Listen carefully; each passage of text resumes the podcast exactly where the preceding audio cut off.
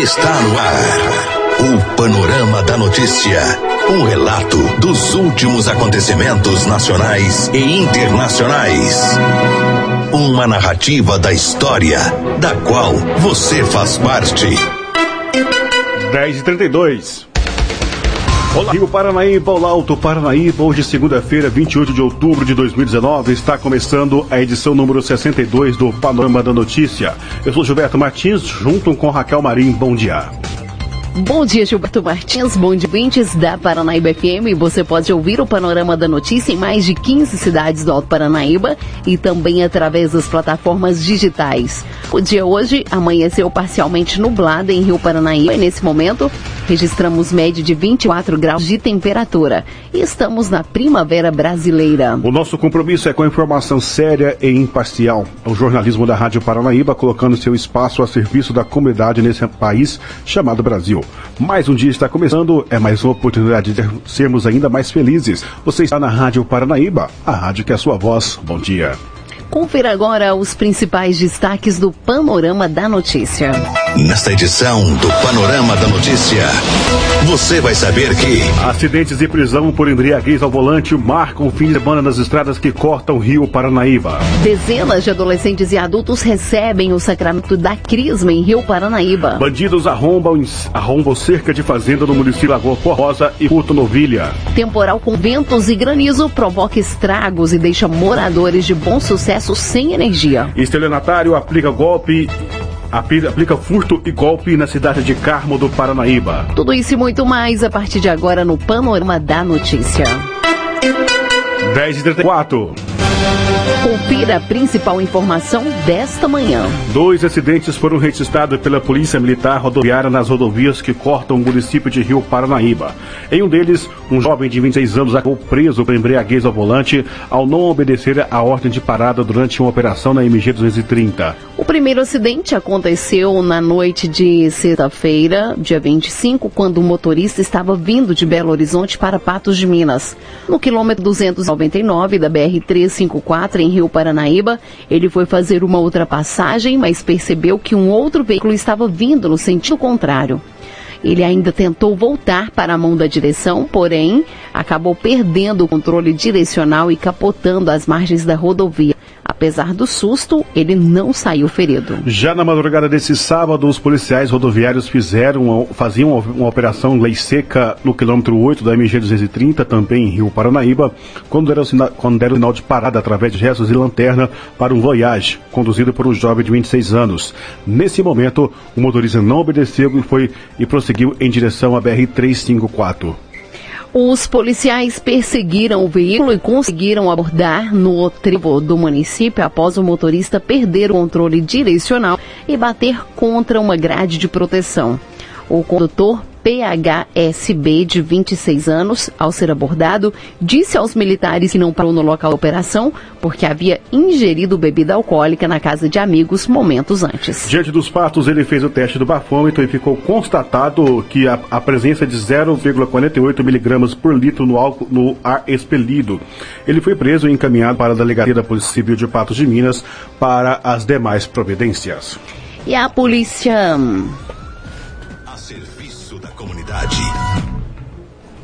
E a Polícia Militar de Carmo do Paraíba registrou essa sexta-feira, dia 25, duas ocorrências praticadas por um indivíduo desconhecido. O fato ocorreu em um supermercado na Avenida Frei Gabriel, no bairro Santa Cruz, e em um hotel na rua Santo Antônio, no bairro Village Vete. Nos dois lugares, o indivíduo injetou histórias para ludibriar os funcionários dos estabelecimentos. Mesmo sendo flagrado pelas câmeras de segurança de um dos comércios, o autor não foi localizado. De acordo com as informações do boletim de ocorrência, a polícia militar foi, foi, foi solicitada a comparecer no supermercado Uai, onde uma funcionária ressaltou que chegou no local um homem aparentando ter aproximadamente 50 anos e que o indivíduo passou, passou uma compra no valor de 1.150 reais. Ela conta que enquanto registrava as compras, o autor separou uma parte das mercadorias e deixou embaixo da caixa é, do caixa do, no piso, né? Em seguida, o autor tentou, tentou pagar todo o valor com um cartão de crédito inválido. Neste momento, o suspeito pediu a funcionária para fazer uma notinha e que acertaria em dinheiro. no momento da entrega das mercadorias e repassou um endereço falso. Inclusive, ele falou que estava na cidade a trabalho, realizando serviços para uma empresa terceirizada para uma escola pública. O autor ainda deixou um número de celular.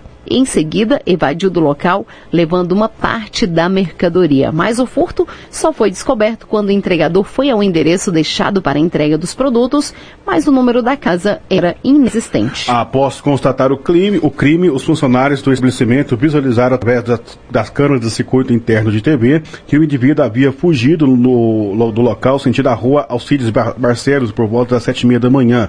Com isso, a Polícia Militar foi acionada um tempo depois e registrou a ocorrência.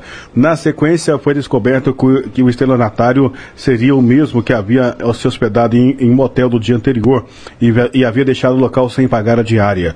O acusado teria chegado dizendo que precisava se hospedar, mas teria esquecido a carteira no carro, sendo que o veículo se encontrava é, estragado em outro, em outro local da cidade. O suspeito disse na portaria do hotel que no outro dia de manhã iria ao veículo buscar o dinheiro e acertaria a diária. Foi feita uma ficha com os dados que o autor passou ao funcionário do hotel, mas foi descoberto que ele tinha informado números falsos de documentos devido ter sido feita consulta no sistema do hotel e não foi encontrada nenhuma pessoa com os dados fornecidos mesmo o recepcionista do hotel tendo sido orientado a não permitir o hóspede deixar é, é, deixar a não permitir o hóspede deixar o local, o suspeito acabou saindo escondido. Diante dos fatos, a PM registrou a ocorrência e iniciou rastreamentos na tentativa de encontrar o autor. 10 horas e 39 minutos.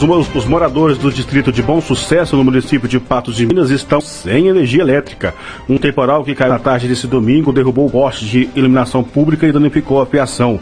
Técnicos da Companhia de Energia, Corpo de Bombeiros e Defesa Civil foram acionados para ajudar os reparos necessários. Segundo informações de moradores do distrito, o temporal veio acompanhado de ventos fortes e granizo telhas foram arrancadas de alguns imóveis. Diversas árvores foram derrubadas pela força da tempestade. Algumas caíram sobre carros que estavam estacionados. Outras permanecem atravessadas, obstruindo vias. A rede de eletricidade também foi atingida após danificados e os fios de alta, de alta tensão caídos no asfaltos. É, muitos moradores do distrito de Bom Sucesso permanecem sem energia elétrica. A comunicação via telefone também foi prejudicada. Segundo o prefeito José Eustáquio Rodrigues Alves, não há notícia de feridos. Ele explicou que os técnicos da CEMIG e também os homens do Corpo de Bombeiro foram acionados para restabelecer serviço, os serviços na comunidade. O chefe do executivo está acompanhando de perto a situação no distrito, que é o mais distante da sede do município, está a cerca de 80 quilômetros. Vamos saber como está o tempo.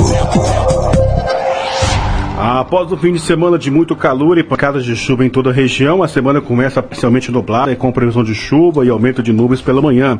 Pancadas de chuva, pancadas de chuva podem ser registradas à tarde e à noite em Rio Paranaíba.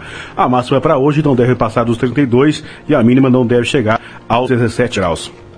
Chuvas causam estragos no fim de semana. A reportagem é de Júnior Moreira. A meteorologia prevê mais chuva para esta semana em grande parte do estado, inclusive em Belo Horizonte. No entanto, algumas cidades ainda contam os prejuízos por causa de temporais do fim de semana. Em Viçosa, na zona da mata, as aulas na Universidade Federal só voltam amanhã, após algumas estruturas serem danificadas pela chuva. O Ministério da Educação, inclusive, vai repassar 5 milhões de reais para que a instituição de ensino possa sanar os danos. Já em Itabirito, aqui na região central, a segunda também será de obras. A prefeitura constrói uma vala para ajudar na contenção da água em regiões da cidade. Em Belo Horizonte, algumas ruas ainda amanheceram esta segunda-feira com galhos e folhas no chão por causa do forte temporal sábado passado. Repórter Júnior Moreira. Vamos acompanhar agora a previsão para todo o estado com o meteorologista da CEMIG, Art Chaves. Hoje uma nova frente fria atingiu o estado e já está provocando pancadas de chuva acompanhadas de raios e rajadas de vento no sul de Minas e em parte do Triângulo. Ao longo do dia esse sistema avança e deve provocar mais pancadas de chuva no Triângulo Mineiro, sul de Minas, zona da mata e região central do estado. As mais intensas ocorrerão entre o meio da tarde e o início da noite e virão acompanhadas de muitos raios e rajadas de vento forte. Já as temperaturas continuarão elevadas no norte de Minas, com máximas de 39 graus, e no Triângulo Mineiro com 34. Já na região central atinge os 30 e no leste de Minas chegam aos 33 graus. Na zona da mata e no sul de Minas, as máximas atingem os 29 graus. E na região metropolitana de Belo Horizonte, teremos céu variando entre parcialmente nublado e nublado, com pancadas de chuva à tarde e noite e com temperaturas chegando aos 32 graus. Aqui foi Arthur Chaves, da CIMIG.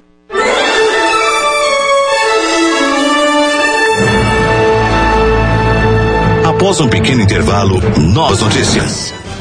Com a promoção da nova Previdência, entra em cena a agenda de outras reformas no Congresso. Moradores de Mariana esperam reaquecimento da economia na região. Isso e muito mais daqui a pouco, após o intervalo comercial.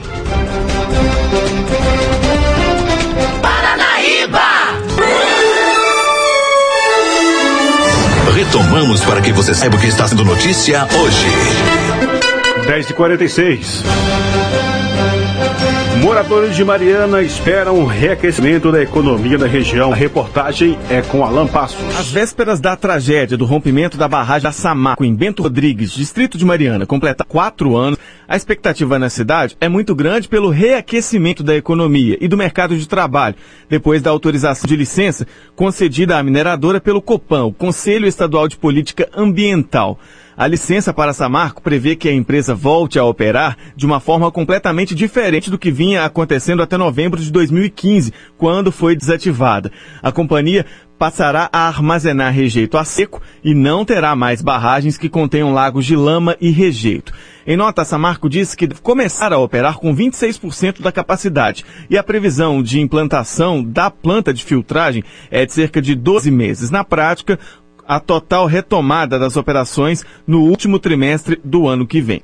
Enquanto isso, quem perdeu o emprego após a tragédia se enche de esperança de ter novamente as oportunidades de trabalho, mesmo que já tenha mudado de ramo, como é o caso do empresário Douglas Reis, de 29 anos. Ele conta que após um período de estagnação da economia, a expectativa agora é de retomada. Com essa notícia aqui, né, que a licença foi liberada, é de uma alegria imensa, né, ver que já agora com a forma de uma forma responsável, né? A empresa vai voltar, né, a, a operar, a produzir, a mão de obra vai ser necessária, né? Contratação. Então espero que seja uma coisa muito boa, positiva e que renove esses campos, né? Novamente de serviço e que abram muitas vagas e a cidade volte a ser como era antes. O diretor executivo do Sindicato Metabase de Mariana, Sérgio Alvarenga de Moura, entidade que representa a categoria, também acredita no reaquecimento do mercado de trabalho e afirma que a decisão dá tranquilidade para quem teve o emprego mantido, mas conviveu com um medo constante nesse período. Ele conta que 1.200 pessoas perderam empregos diretamente ligados à mineração na cidade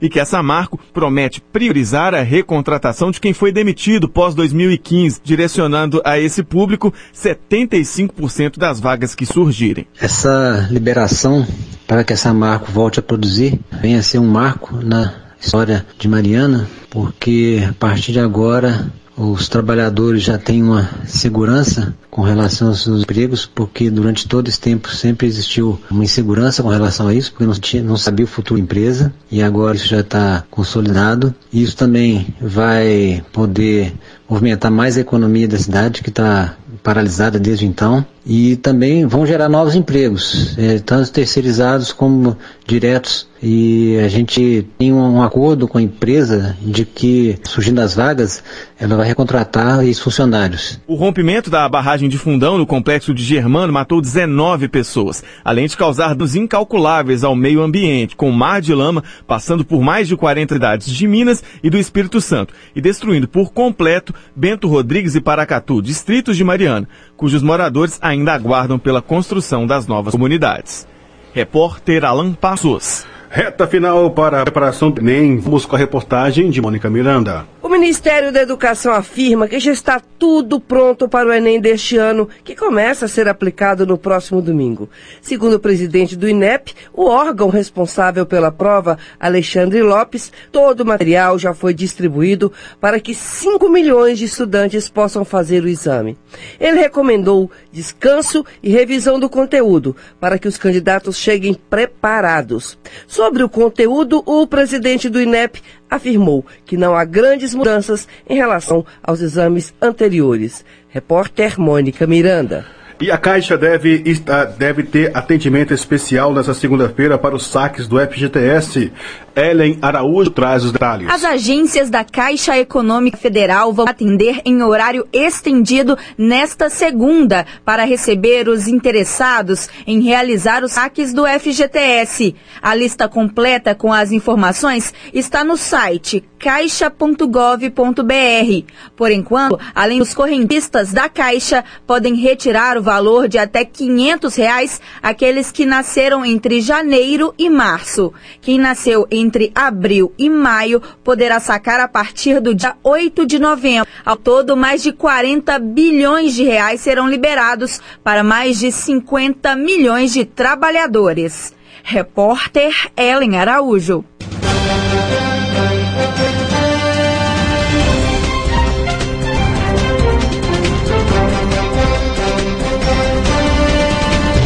Polícia.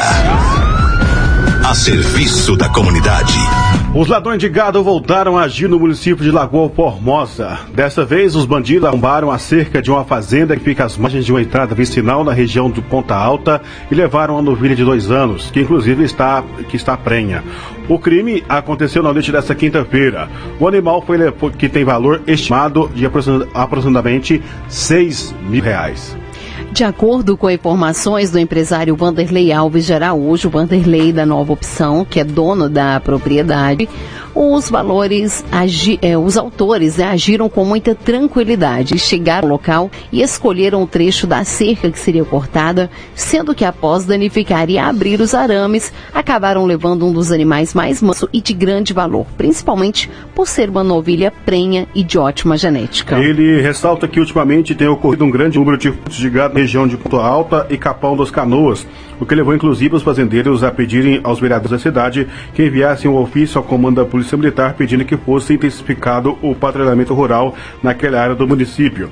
O objetivo é impedir o furto naquelas, naquelas localidades. Nos últimos dias, vários donos de propriedades rurais que ficam na, regi na região de Capão das Canoas tiveram suas fazendas invadidas por ladrões que, na calada da noite, furtaram animais de seus rebanhos. No caso de Vanderlei Alves, que tem fazenda às margens da estrada vicinal, ele pede que as autoridades competentes que possam investigar e que tentem chegar aos culpados pelos furtos que têm causado prejuízos e levado medo aos moradores da zona rural. Recentemente, a Polícia Civil de Minas Gerais, através de equipes especializadas de investigação em roubos e furto de bovinos, prenderam no município de Rio Paranaíba suspeitos de cometer crimes em fazendas da região.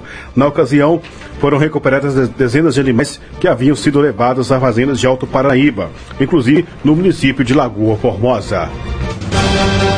Agora 10 e 53 realizada na noite dessa sexta-feira em Rio Paranaíba, celebração de Crisma, com a presença do bispo diocesano Dom Frei Cláudio Norris Turner e do, e do acólito Vitor Lucas, de acordo com a coordenação da Pastoral Catequética. Ao todo, foram 87 crismandos que receberam o sacramento da confirmação. Pais, familiares e amigos também participaram da solenidade eucarística na Igreja Matriz São Francisco das Chagas.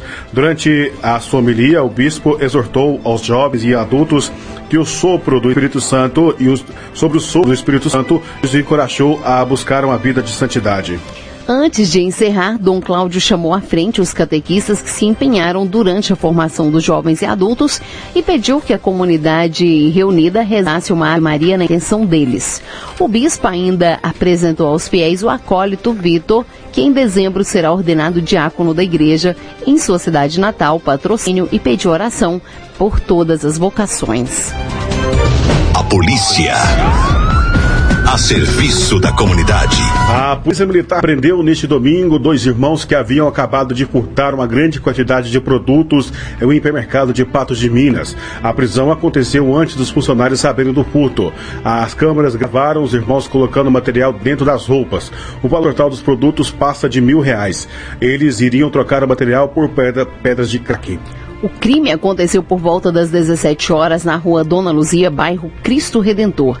De acordo com o tenente Rogério, os policiais viram Flávio Henrique de Souza Braga, 41 anos, na rua Mato Grosso, com a rua Sergipe, carregando as sacolinhas com os produtos. E como é conhecido pelos policiais, eles resolveram fazer a abordagem. Ao ser questionado, ele disse que os produtos pertenciam ao irmão Rogério de Souza Braga, de 45 anos. Os policiais então foram até a casa de Rogério, na rua Geraldo Queiroz, no bairro Jardim Andradas, onde também efetuaram sua prisão. Os policiais seguiram até o hipermercado, onde confirmaram o furto. As câmeras gravaram os dois irmãos empurrando um carrinho e por algumas vezes se viraram para colocar os produtos dentro da roupa. E foram realmente muitos produtos. Flávio e Rogério saíram do local com 10 protetores solares, 68 escovas de dente, 7 pacotes de bolacha e duas pilhas, totalizando R$ 1.078,86. Na delegacia, eles não quiseram dar detalhes de como foi o crime. O cabo Cunha e a cabo Verônica informaram que os dois chegaram a dizer que trocariam os produtos por pedra de crack. O cabo Everton, que também participou do trabalho, destacou a quantidade de materiais recuperados tudo será devolvido para o hipermercado. O tenente Rogério ressaltou a eficiência da Polícia Militar que acabou antecipando a denúncia. Foram presos antes de que os funcionários soubessem do crime, destacou o tenente. Ele é, este foi o maior furto ocorrido no hipermercado em Patos de Minas. Foram vários registrados nos últimos dias, fato que chamou a atenção da Polícia Militar. Agora 10h56, com a promulgação da nova Previdência, entra em cena a agenda de outras reformas no Congresso reformas entram agora no radar do Congresso Nacional, a tributária e a administrativa. A simplificação do sistema de cobrança de impostos no país já é debatida na Câmara e no Senado há alguns meses, mas o governo federal ainda não enviou a sua proposta. Já a reforma administrativa tem gerado bastante polêmica nas últimas semanas, em função das especulações sobre o que será proposto pela União como a possibilidade de fim da estabilidade para servidores públicos. O certo é que nesta semana temas ligados ligados à situação financeira de estados e também do governo federal entram na pauta do Senado. Amanhã está prevista uma reunião do ministro da Economia Paulo Guedes no Congresso para a entrega de três propostas de emenda à Constituição. A principal delas irá tratar da chamada regra de ouro, aquele mecanismo que impede o governo de se endividar para garantir o pagamento de despesas obrigatórias, como o pagamento de salários. Já na Câmara está marcada para também amanhã a reunião da Comissão Comissão Parlamentar de Inquérito de Brumadinho para a apresentação do parecer do relator, o deputado mineiro Rogério Correia, do PT. O relatório ainda não foi divulgado, mas a expectativa é a de que o documento aponte para o indiciamento da Vale e da empresa alemã Tuvisud. A CPI foi criada em abril na Câmara para investigar as causas do rompimento da barragem Mina Córrego do Feijão. De Brasília, Larissa Arantes. A palavra da especialista em economia, Rita Mundim. A nossa jovem democracia construiu, ao longo do tempo, dois patrimônios para a sociedade brasileira: o Plano Real e a Lava Jato.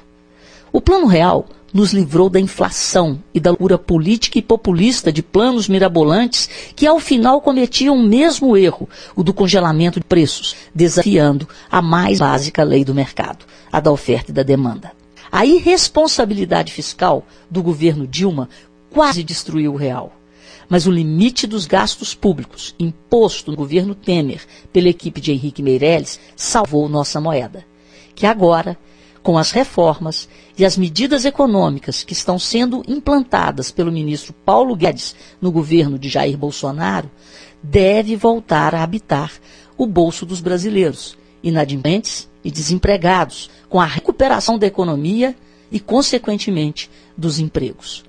Mas a nossa jovem democracia cobrou um preço extremamente alto de toda a sociedade. Olhando as fotos da época do Diretas Já, enxergamos claramente os caciques políticos que fundaram a base dessa democracia e que nos trouxeram até aqui.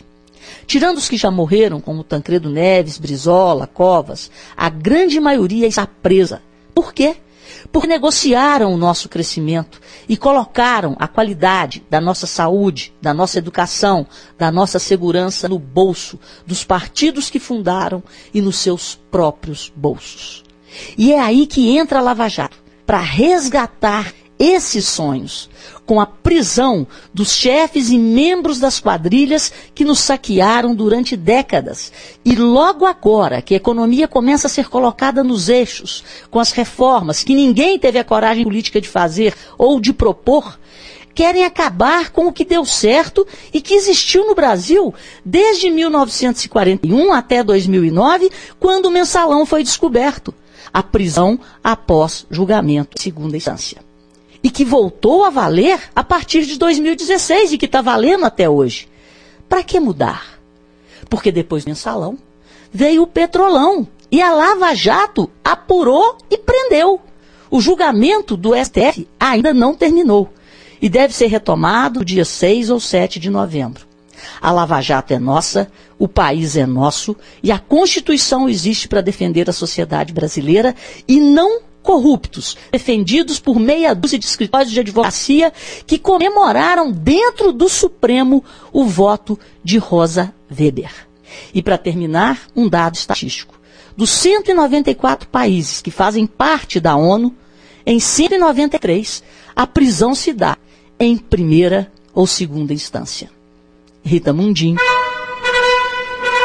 Você caminhou conosco pelo panorama da notícia. O conhecimento dos fatos faz de você um cidadão ativo. Panorama Notícia, um oferecimento de Semig, 11 horas e 1 minuto. E esse foi o Panorama da Notícia, edição de número 62, nessa segunda-feira, 28 de outubro de 2019, com a apresentação de Gilberto Martins e Raquel Marim. Panorama da Notícia, uma produção do Departamento de Jornalismo da Paranaíba FM. Reveja e escute novamente no seu computador e smartphone. O Panorama da Notícia é multiplataforma. Além do site, você encontra este programa também disponível no YouTube, no, no podcast, no Spotify. Agradecemos o carinho da sua audiência e continue conosco na programação da Paranaíba FM. Mais informações no decorrer do dia na nossa programação e no site paranaíbafm99.com.br. Bom dia, Rio Paranaíba. Fique com Deus. Até amanhã.